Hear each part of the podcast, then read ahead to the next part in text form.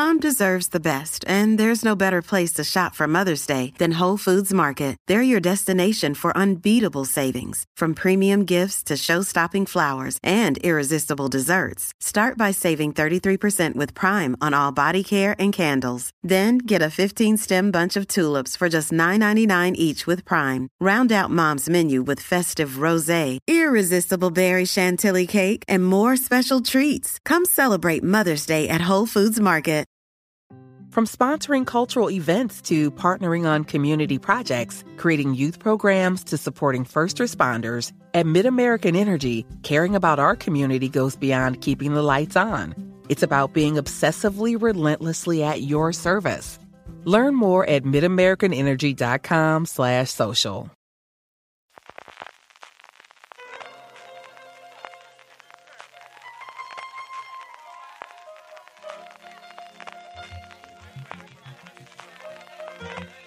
Estás escuchando Fuera de Series con CJ Navas.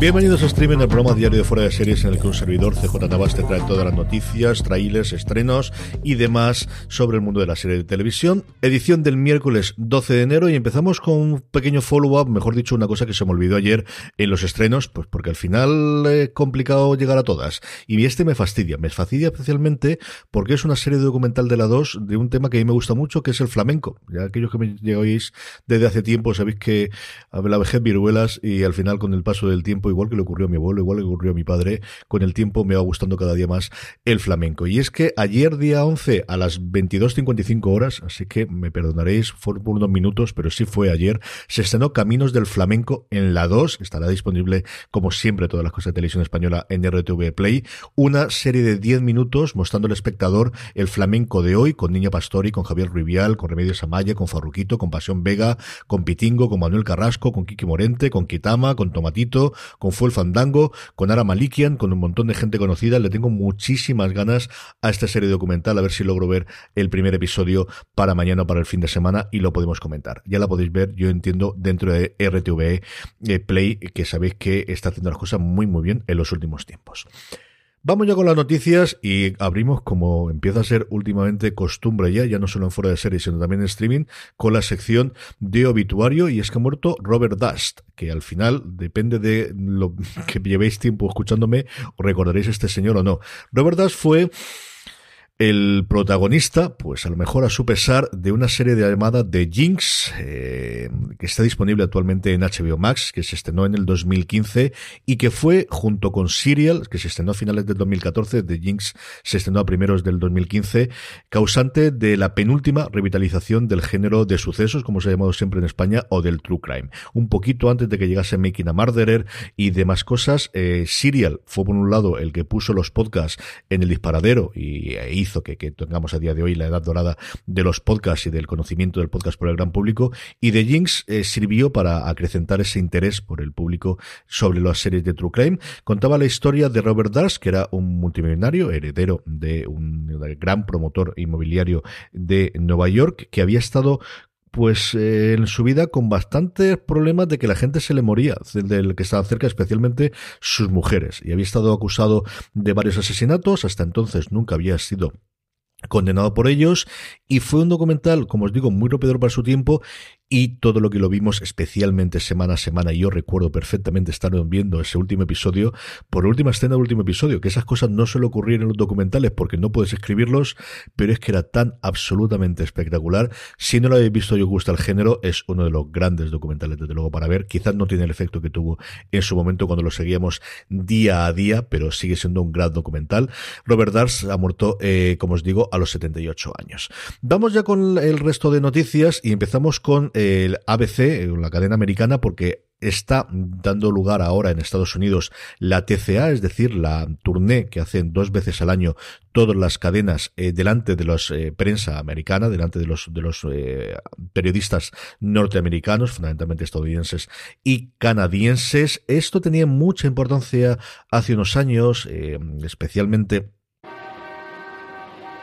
Does picking an outfit have you running a little too fashionably late? We get it. great taste takes time. That's why Drizzly, the number one app for alcohol delivery, has your back with the largest selection of beer, wine, and spirits delivered in under 60 minutes. Convenience never goes out of style. So if you need to spend some extra time in the mirror instead of at the store, download the Drizzly app or go to drizzly.com. That's D R I Z L Y.com today. Yo recuerdo los primeros tiempos de Twitter y porque era donde normalmente se daban casi todas las noticias de renovaciones, donde se presentaban las nuevas series. Eso ha cambiado mucho con el paso del tiempo. Las cadenas a día de hoy deciden saltar en muchos casos en intermediarios, algo que hemos hablado recientemente con Netflix, eh, como lo hace cada día más, eh, difundiendo las noticias por sus redes sociales y con trailers en YouTube. Pero en su momento tenía muchísima importancia y sigue siendo un sitio donde sobre todo las cadenas en abierto siguen presentando sus noticias. La gran noticia, desde luego, como dijimos ayer, la renovación de Anatomía de Grey. A esta le ha seguido la renovación de su spin-off de Estación 19, que se renovará por una nueva temporada. Sobre Anatomía de Grey, por cierto, el gran jefazo de ABC, que también es el responsable del contenido para Hulu, recordar que ABC forma parte del conglomerado de Disney, ha comentado que sobre Anatomía de Grey y sobre la renovación para su decimonovena temporada y más allá, porque claro, ya la renovó para la 19, así que los periodistas le han preguntado qué ocurre con la 20, que además es un número redondo y que tiene todo el sentido del mundo que haya. Él se ha quitado balones fuera y lo que ha dicho es que depende fundamentalmente de la decisión de tres mujeres. De Krista Bernoff, quizás es la menos conocida por el público, pero es la actual eh, responsable de la serie, tanto de Estación 19 como de Anatomía de Grey, es la showrunner de las dos series, de Sonda Rhimes y por supuesto de Len Pompeo, porque ya han decidido que sin ella no seguirían adelante con Anatomía de Grey. Junto con estas cosas, el ABC es la que le toca por turno emitir, si al final existen y se dan eh, presencialmente o se da al menos con gala, los Oscars este año. No se sabe quién va a hacerlo, pero sí que va a tener presentador. Llevamos tres años en el que no ha habido un presentador oficial de los Oscars. Hemos tenido distintas parejas o distintas personas que han tenido más o menos responsabilidad, pero no un presentador como tal. Los dos años anteriores a eso, que fueron en ABC, fue Jimmy Kimmel el que lo presentó.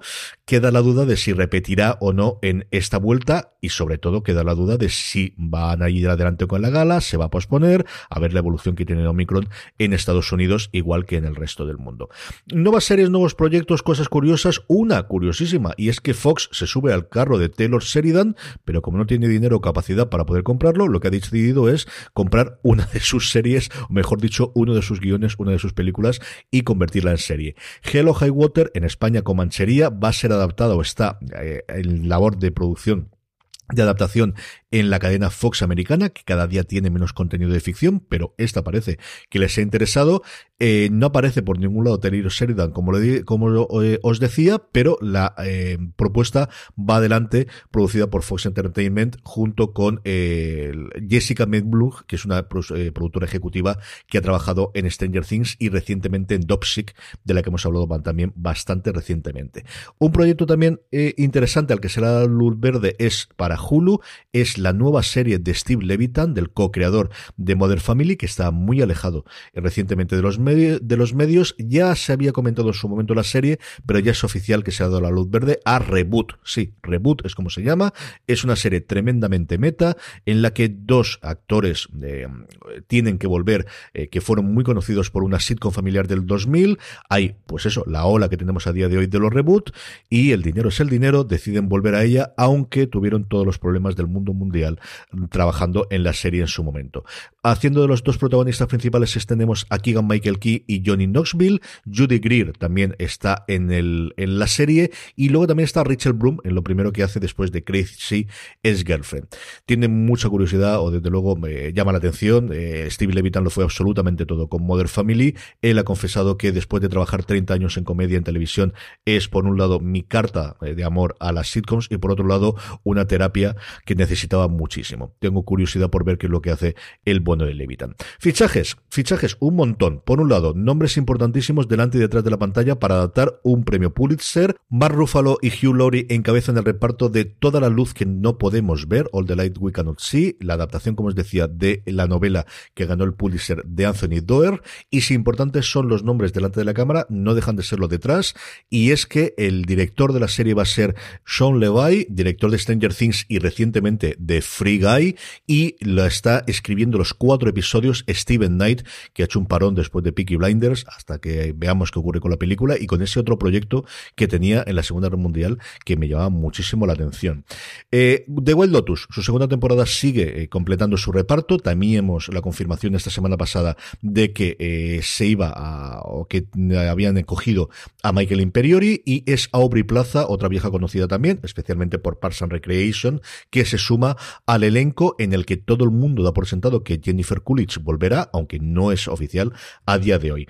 The Crown ha encontrado el amor de Diana, no el definitivo, no el último, el que tristemente falleció en el accidente en el puente en, París junto con ella, que era Dodi Al-Fayed, sino el que tuvo previamente del 95 al 97, la información, ahí podéis buscar y bucear y, ver un montón de cosas sobre las relaciones amorosas de Diana post matrimonio, pero el que parece que fue su gran amor del 95 al 97 fue un médico britano-pakistaní, que complicado es esto, Hasnat Ahmad Khan, y lo va a interpretar Hamuyun Said, que es un actor tremendamente conocido en Pakistán y absolutamente desconocido para mí. Nos falta todavía, como os digo, Dodi Al-Fayed, eh, es que no sabemos si llegaremos en esta quinta temporada hasta el accidente definitivo o no de, Diana. La verdad es que, que yo recuerde, no han confirmado nada a este respecto. Y por último, Bosé, la serie sobre Miguel Bosé, que tantísimos bandazos ha dado, tiene ya intérpretes y lo digo en plural porque serán dos. Por un lado tenemos Iván Sánchez,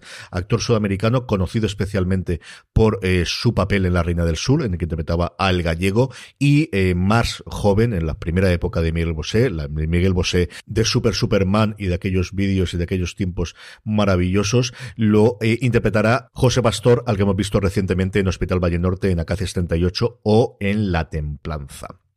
Y por último, por terminar por noticias, numeritos, y es que el final de Dexter, que tuvimos este final de semana, o primero de semana para nosotros, y el primer episodio de Euforia, exactamente igual, han sido récords de audiencia respectivamente en Showtime y todos los sitios donde se puede ver la serie de Showtime en Estados Unidos y en HBO Max respectivamente. Trailers, dos cositas os traemos hoy de dos estrenos para febrero. El primero, Sospechosos, la serie de Apple TV Plus que tiene como gran atractivo a Uma Thurman, aunque no es el único nombre conocido, porque tenemos también a Noah Emmerich de The Americans, a Kunal Nanjian, a nuestro Kutrapali de, de Big Bang Theory, haciendo un personaje tremendamente eh, alejado, por lo que vemos en el tráiler, de eh, lo que vimos en la sitcom, y a Elizabeth Henstridge, especialmente para aquellos que en su momento veíamos Agentes de S.H.I.E.L.D., una historia en la que hay un secuestro de una mm, multimillonaria tremendamente importante eh, ejecutiva interpretada por Uma Thurman, eh, en la que parece que de alguna forma u otra están involucradas cuatro personas británicas a las que detienen, a las que someten a interrogatorios, a careos. Eso es todo lo que nos trae el tráiler, como os digo, de Sospechosos que se estrena el 4 de febrero en Apple TV Plus y creo que dentro de unas fechas podré contar un poquito más sobre la serie. Y la otra, sin fecha concreta, pero sí estreno también en febrero, Amazon Prime Video. Hemos hablado en fuera de series de ella también recientemente. Operación Marea Negra, aquí un pequeño teaser de apenas 59 segundos de esta historia con el submarino llevando la droga desde Sudamérica hasta España. Estrenos, cuatro cositas de estrenos y reestrenos. HBO Max estrena Naomi, la nueva serie de superhéroes de la CW. El tercer episodio del libro de Boba Fett será, desde luego, el gran estreno que tendríamos de Disney Plus.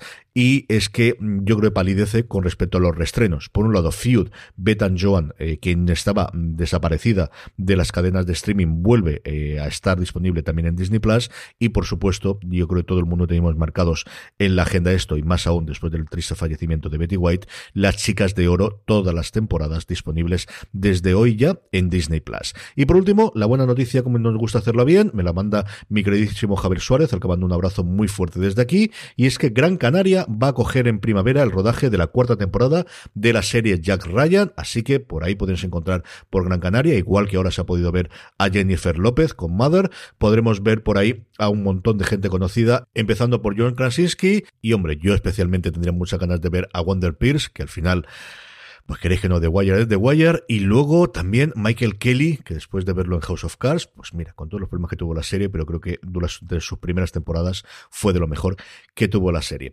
Con esto concluimos por hoy. Gracias a todos los que me escucháis. Mañana volvemos de nuevo. Gracias por estar ahí. Recordad, tened muchísimo cuidado y fuera.